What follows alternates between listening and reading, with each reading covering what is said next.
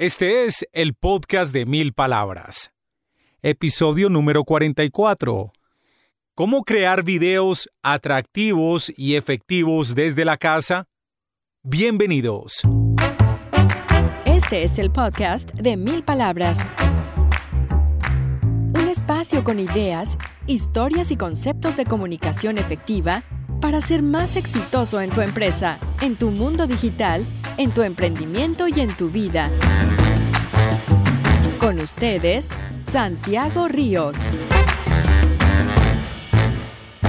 Hola, ¿cómo están? Qué alegría tenerlos de vuelta en el podcast de Mil Palabras, donde semanalmente, a veces una vez por semana, a veces dos veces por semana, nos encontramos en este espacio para compartir ideas de comunicación efectiva.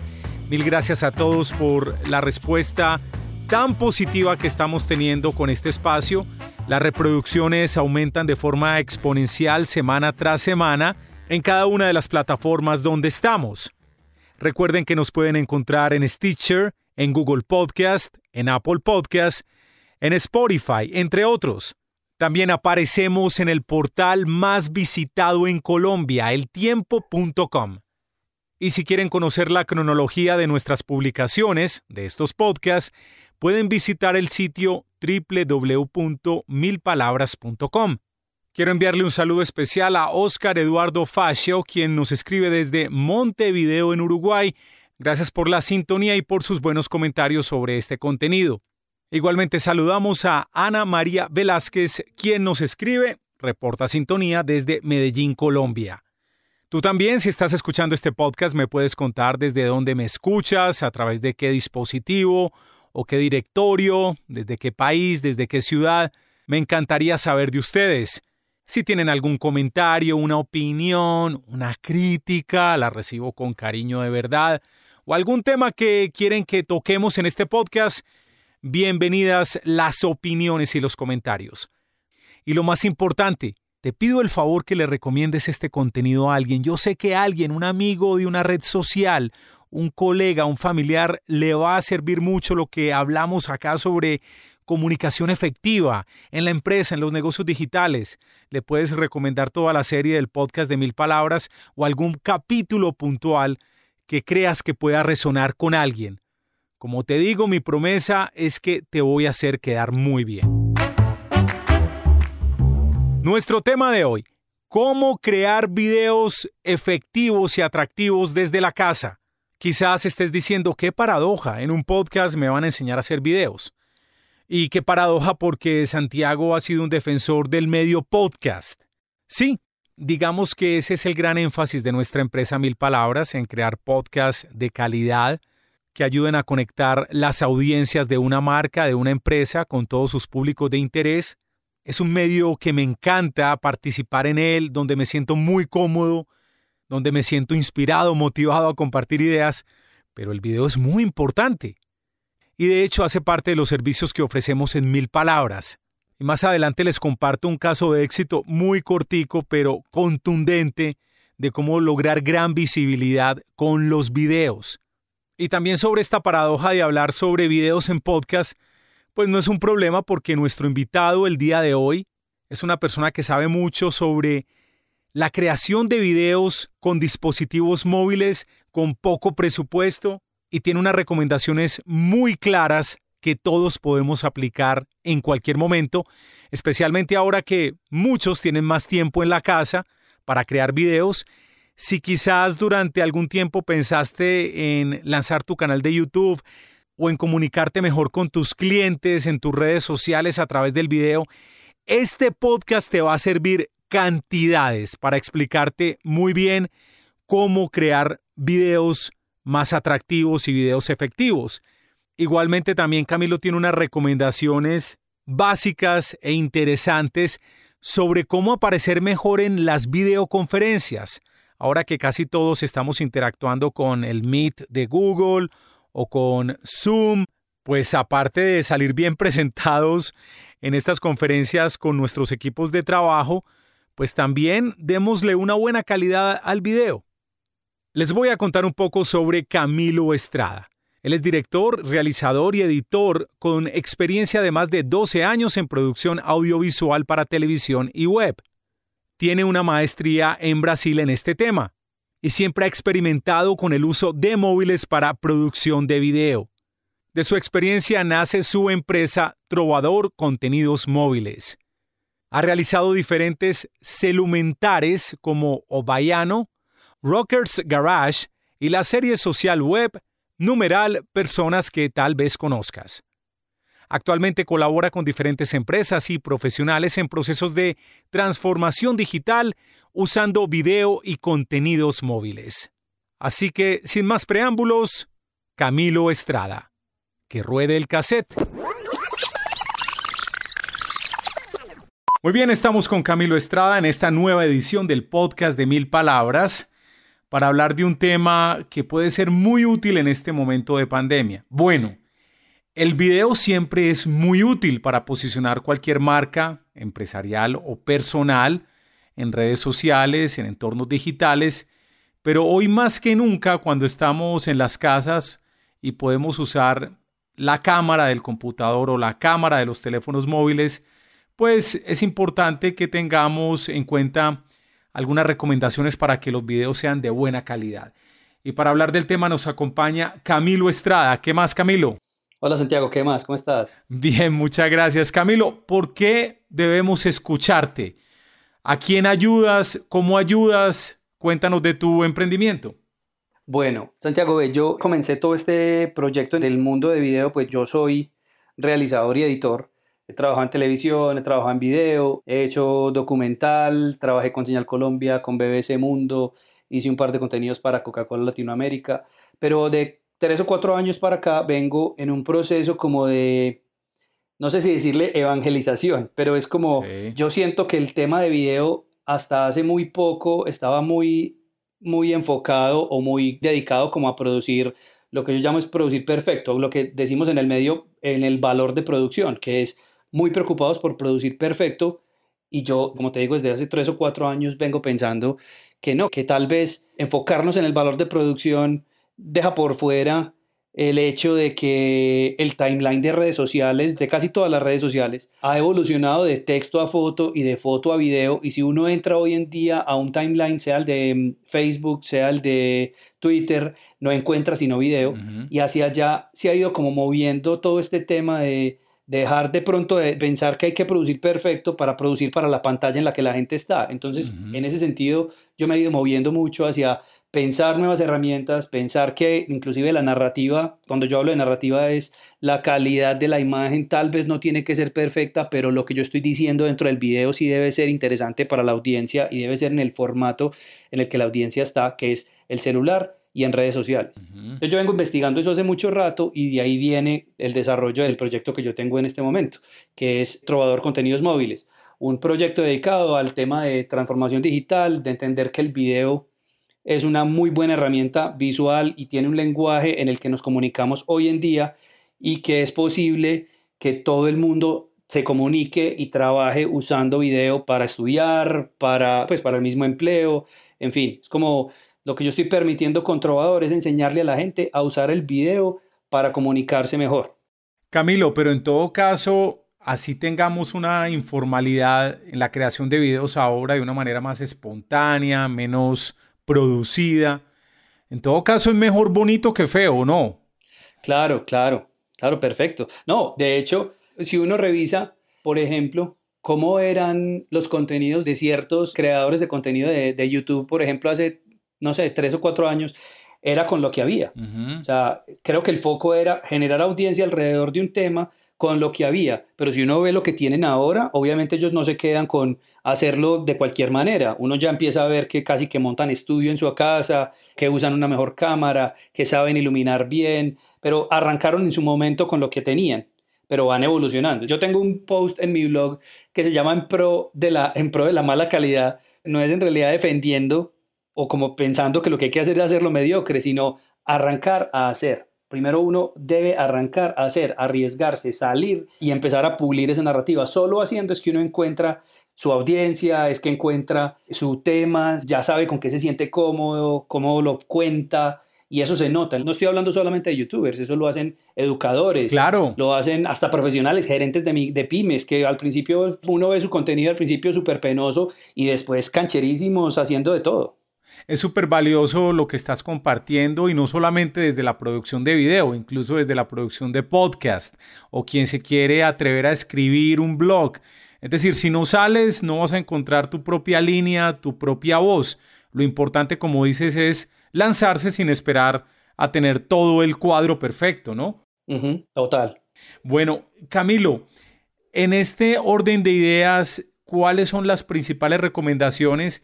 Porque dices, bueno, evangelizas para que la gente se apropie del video como una forma de comunicación digital, pero en todo caso hemos entrado, como lo comentábamos en un podcast anterior con un invitado, en una transformación digital intensiva con toda esta pandemia, donde la gente en todo caso le ha tocado aparecer en video, aparecer en los videos que se hacen a través de videoconferencias en Zoom, en Meet, en Teams de Microsoft, en otras plataformas.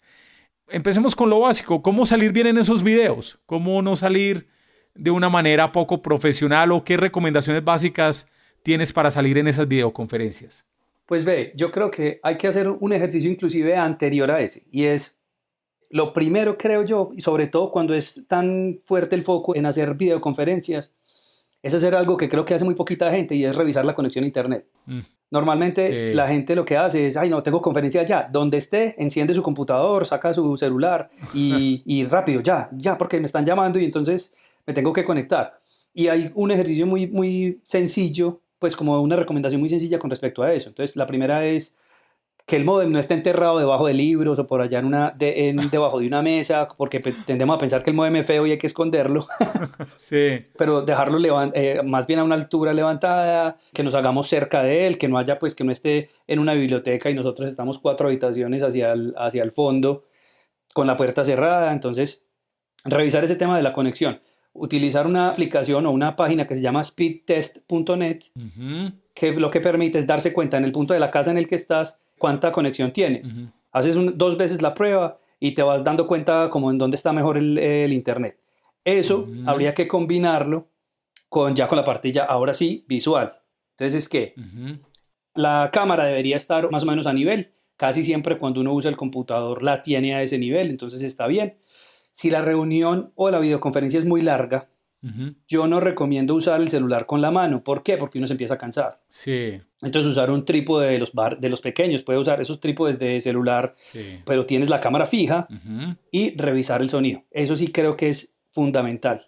Un micrófono de audífono, siempre usar em, audífonos o, o, micrófono, porque sí sucede que el ruido ya hemos visto, creo que hay suficientes ejemplos en Internet de reuniones de, de 20, 30 personas donde el que habla está compitiendo con la mascota, con los niños, con los gritos de afuera, porque los demás no silencian el micrófono, que es la otra recomendación, pero que em, todo eso entra porque está con el micrófono del computador. Entonces, siempre tratar de usar audífonos y de tener la cámara eh, fija. Sí.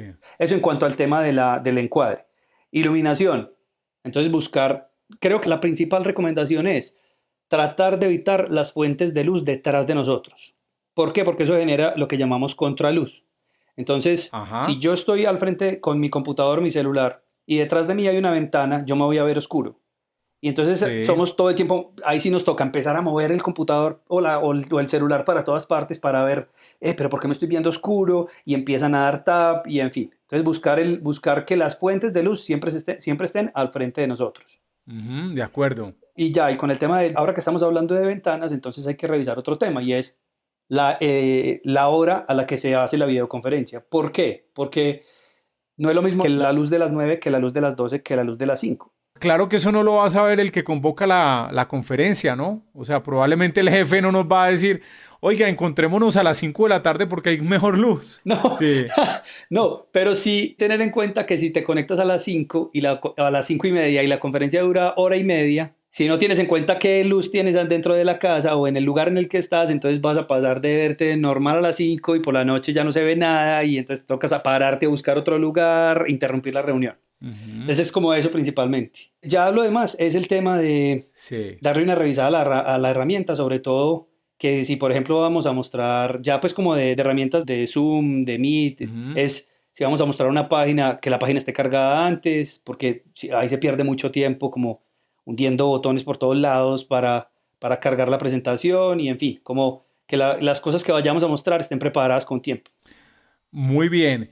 Y en cuanto a los videos que podemos hacer con celular, porque yo creo que ahora, bueno, mucha gente está trabajando más, pero probablemente sea el momento para crear contenidos en video si nunca lo habían hecho y la principal herramienta que tienen es el celular. Ya diste una gran recomendación, Camilo, y es simplemente empezar, ir encontrando como la voz propia, el estilo propio, pero ¿qué recomendaciones para producir, para crear videos a partir del celular nos puedes dar? Hace poco eh, estuve capacitando a unos periodistas y entonces, por ejemplo, en el caso de ellos, que como, como ellos tienen que hacer, producir contenido para varias pantallas, es decir, no es lo mismo eh, lo que uno ve en video en YouTube, que es horizontal y ocupa toda la pantalla, a lo que sucede en Instagram TV, que es vertical.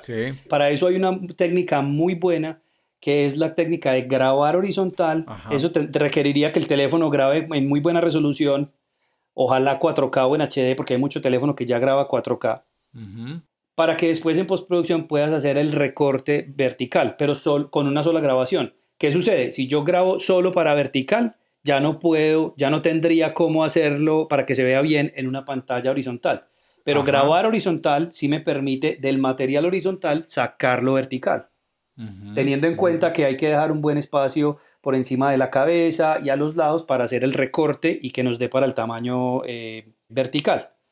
Eso en cuanto a las, en cuanto a como a una recomendación cuando la idea es hacer eh, contenido para ambas pantallas. Sí, muy bien. Desde la parte técnica con el celular, que es, vuelvo, insisto, fundamental, el tema del audio. Entonces, muchas veces lo que sucede es que agarramos el teléfono para hacer un video o para tomar una foto y con la mano estamos tapando los micrófonos del celular si no tenemos eh, conectados los audífonos. Sí. Entonces, una buena recomendación es tratar de usar el teléfono, no tapando los bordes del teléfono con toda la mano, sino solo usando dos dedos para sostenerlo, para evitar que estemos tapando los micrófonos. Sí. Muchas veces estamos haciendo un video y no sabemos dónde están los micrófonos del teléfono, entonces el video se ve muy bien, pero no se oye nada y no hacemos nada. Entonces, la, una recomendación es sostener el teléfono con solo, no con toda la mano, sino con pocos dedos.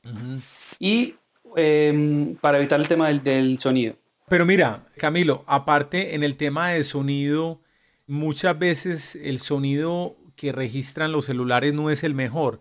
¿Qué opción alternativa podemos tener que esté más o menos a la mano de la gente para capturar sonido mientras que se hace un video con el celular? Dependiendo de la habilidad para editar, eh, se puede usar un segundo celular. Bueno, la primera es usar los audífonos con los que viene el celular, porque por ejemplo, los audífonos del iPhone tienen un muy buen micrófono. Ok.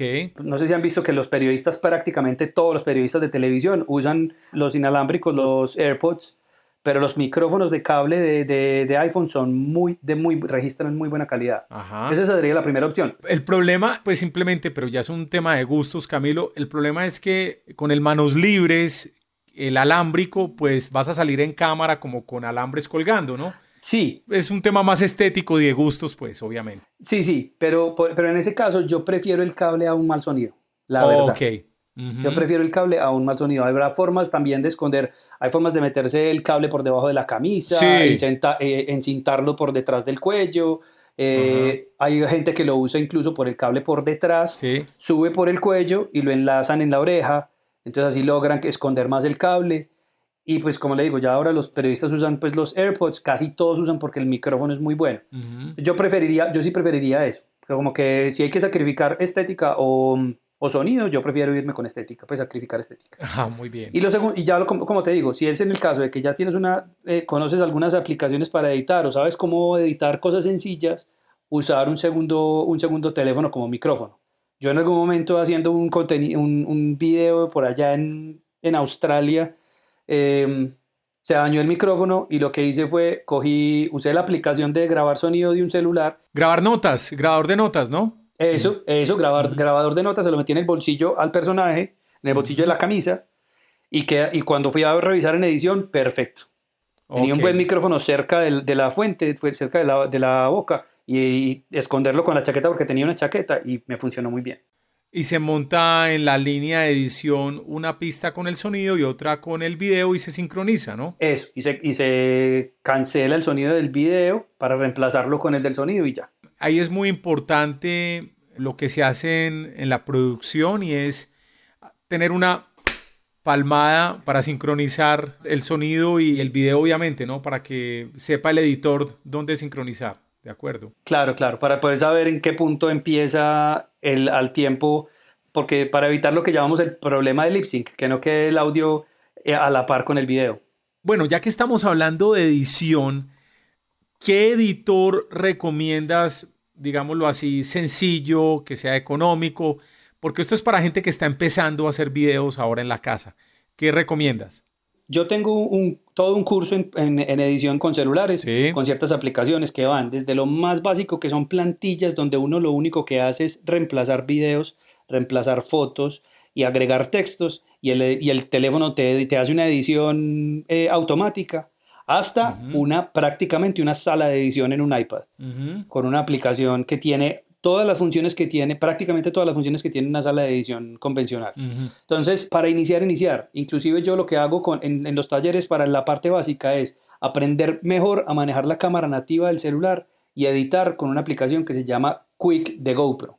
Q-U-I-K. Pero no tienes que tener GoPro, o sea, te funciona el editor para cualquier otro, muy bien. Sí, funciona el editor y funciona en la mayoría de celulares, tanto Android como Apple. Muy bien. Y lo que uno hace es que uno escoge una plantilla, Mira cómo la puede ver con un ejemplo, o sea, si le das eh, play te, das cuenta cómo se ven los textos, cómo transitan los videos, en fin. La escoges y luego entras a, reemplazar el video por los videos tuyos, cambias los textos y cuando le das exportar, él lo que hace es que te convierte el video y ya, salió. Esa es la más básica. Eso, por ejemplo, es parte de un curso que para unos profesores que voy a dictar la semana que viene y ahí está incluida esa parte. ¿Cómo aprenden ellos, por ejemplo, a hacer parte de sus contenidos educativos usando su cámara nativa y Quick? fantástico, muy bien. Bueno, repitamos el tema de iluminación porque así lo mencionamos para las videoconferencias. Sigue siendo muy importante la iluminación. Recomendaciones, Camilo. Recomendaciones en iluminación. Entonces, buscar siempre estar de frente, como lo dijimos, es evitar el contraluz, que es cuando yo me paro de frente a mi cámara y detrás de mí hay una fuente de luz como una ventana o una lámpara, lo que eso genera es que yo me veo oscuro. Yo tengo que tratar al máximo de tener las fuentes de luz al frente, al frente mío. Muy bien. Em, hay unas cosas que, que, hay, por ejemplo, hay gente que utiliza, en el caso de que ya tengan una oficina montada y no sé, y de ahí tengan el internet y en fin, todo, todo ya lo tengan como muy fijo, puede usar Icopor para reflejar luz. Es decir, si yo tengo una entrada y una luz de ventana, yo puedo usar em, una, una, tabla de Icopor para reflejar la luz de la ventana y hacer que el espacio se vea con una luz más plana. Muy bien. Eso es por, e, o, o, en el, o, en el, o en el caso de que estén en una oficina que toda es cerrada, puede uno comprar luces pequeñas, frontales, y eso ayuda a mejorar la, la parte visual. A ver, que uno también se puede testear con eso y es mirándose a la cámara. Si la cara parece llena de sombras, pues no es adecuado. El tema es aparecer uno iluminado sin ser brillante, ¿no? No, y otra cosa es que eh, muchas veces eh, también uno mueve la pantalla del computador o se mueve uno mismo y empieza a encontrar eh, que cuando se para frontal, listo, está muy bien, y arranca la videoconferencia, pero se, se recuesta sobre la silla y vuelve y queda oscuro, entonces eso es lo que hay que buscar, como que el lugar de, al frente de la, de la cámara si esté bien iluminado, independientemente de si, se, si te inclinas un poco hacia la izquierda o si estás más atrás, en fin. Las personas que en este momento, que están en la casa y que en este momento tienen oportunidad de acceder a un jardín, eh, a un patio, a un balcón amplio, y quieren aprovechar la luz del día, eh, ¿cuáles son las mejores horas? Con el tema de la luz natural, la luz del sol. Sí. Creo que la luz que yo trataría de evitar al máximo es la luz del mediodía. La luz de la, de la mañana y del final de la tarde es muy, es, es, muy buena para, sobre todo para grabar videos, para grabar contenido. Son las buenas. Demos esas horas puntuales, más o menos entre qué horas y qué horas. Entre 7 y 9 de la mañana. Bien. Y entre 4 y 6 de la tarde. Muy bien. Son las mejores luces naturales pues para usar. Exacto, para grabar videos, exacto. Eh, Porque si salimos a mediodía, ¿qué es lo que pasa y cómo se puede corregir, Camilo? ¿Por qué, por ejemplo, yo digo evitar grabar al mediodía? Porque al mediodía la luz del sol cae totalmente perpendicular sobre la persona. Entonces, cuando uno está grabándose, se generan unas sombras en la cara y en la persona que a veces, si dependiendo inclusive de del lugar en el que uno esté del, del, patio donde, va, donde está grabando, pues se puede ver como medio, como hasta Drácula, como con unas sombras muy fuertes. Entonces, yo, entonces, por eso es que yo recomiendo grabar entre 7 y 9 de la mañana y entre 4 y 6 de la tarde. Muy bien. Camilo, sobre el storytelling, ¿qué es el storytelling en los videos? ¿Por qué es importante? Mejor dicho, ¿qué contar en los videos? Es decir, o cómo estructurar el cuento para yo apalancarme en video y comunicarme con mis audiencias en redes sociales. Ah, bueno. Entonces, creo que otra, otra de las cosas que tenemos que tener claro es que contar historias en video no es pararse a decir cualquier cosa. Casi siempre cuando lo, lo que hace más atractivo una historia es una estructura básica y como un cambio dentro de la historia. Entonces, lo, mucha gente lo que puede hacer, yo, yo me he encontrado con personas y con, y con, sobre todo con gerentes de pymes, que me dicen mucho, es que eso me parece muy interesante, pero yo qué historia tengo para contar. Esto es una empresa de jabones, esto es una empresa de empaques. Sí. Y cuando uno habla, cuando uno les dice, bueno, ya apaguemos la cámara, vamos a hablar de otra cosa. Cuénteme usted por qué montó esta empresa. Empiezan a aparecer una cantidad de historias que nadie conoce, una cantidad de cosas que podrían ser atractivas para sus clientes y que no utilizan, porque están bajo la mentalidad, no, es que yo tengo este negocio, pero pues esto es un negocio y ya, pero, pero detrás hay que tienen empleados con mucha personalidad y funcionarían perfecto para contar esa historia, la historia de ellos en video, o son capaces de lanzar eh, producto, eh, lanzar productos sin que sea solamente limitarse con el tema de, al tema precio o al tema promoción, sino contar la historia detrás del producto, cómo nació, porque yo estoy seguro que más de una persona estaría encantada de oír cómo nació un producto como el chocorramo, por ejemplo. Sí. Entonces, es a eso a lo que me refiero. Ya, como que otro cambio que viene sucediendo mucho es que la publicidad no convence tanto como la historia, la historia. Entonces, eh, hacia eso es a lo que le, como a lo que le estamos apuntando. Saber por qué es importante aprender a contar historias eh, con video es porque combina esas dos cosas. Combina una forma de comunicarse hoy en día y una forma de hacer digámoslo así, publicidad a través de las historias que hay detrás del producto, del gerente, del dueño, de la misma marca. Una vez una persona haya definido cuáles son esas historias detrás y dice, bueno, yo sí voy a contar la historia de mi producto, cómo nació, como bien acabas de explicar Camilo, entonces, ¿cómo es esa actitud, cómo es esa ejecución, ese desempeño frente a la cámara para contar esa historia? Danos un par de claves para hacerlo bien.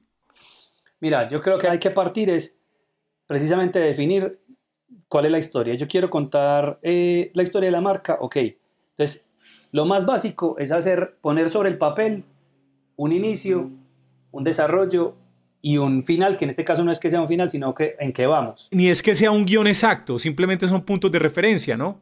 Puntos de referencia para que la historia no quede mocha, para que arranque con fuerza y luego no caiga, sino que empiece con fuerza, que se mantenga, mantenga el interés. Entonces uno, uno cree que es encender la cámara, hundirle, darle el botón de grabar y soltar la historia completa. Entonces terminas contando una historia de 58 minutos y que nadie se la va a ver, porque dependiendo del, del espacio y del, y del canal, entonces puede que 58 minutos no te funcionen, sino más bien, no sé, cuatro videos de tres minutos.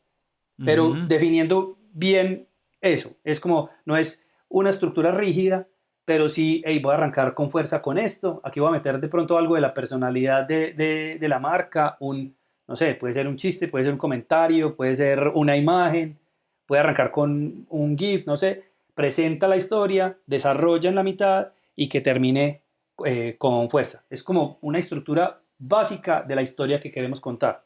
O sea, creo que no es nada distinto de de lo que ya hacemos normalmente, por ejemplo, en una casa, cuando nos reunimos con amigos, normalmente la gente que tiene mucha personalidad o que tiene mucha chispa, como decimos en Colombia, eh, es la gente que sabe contar historias que son muy graciosas. Sí. y no necesariamente tiene que tener el componente de humor, pero sí tienen un buen inicio, tienen un medio y tienen un final. Muy bien, súper interesante, Camilo.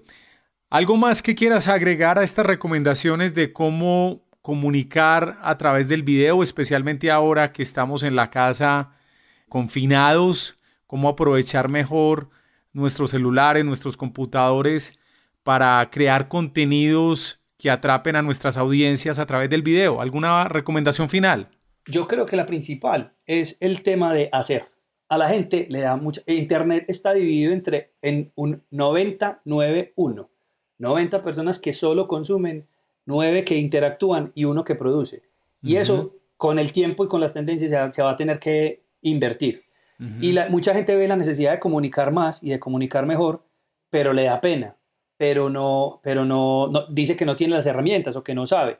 Entonces, yo creo que parte del ejercicio es empezar a hacer. Lo más, lo fundamental creo es hágalo con lo que lo tenga, que a medida que vaya avanzando va encontrando, va encontrando su, su, voz y va, se va sintiendo más cómodo y, y, va, y va a notar el, el, cambio con el tiempo.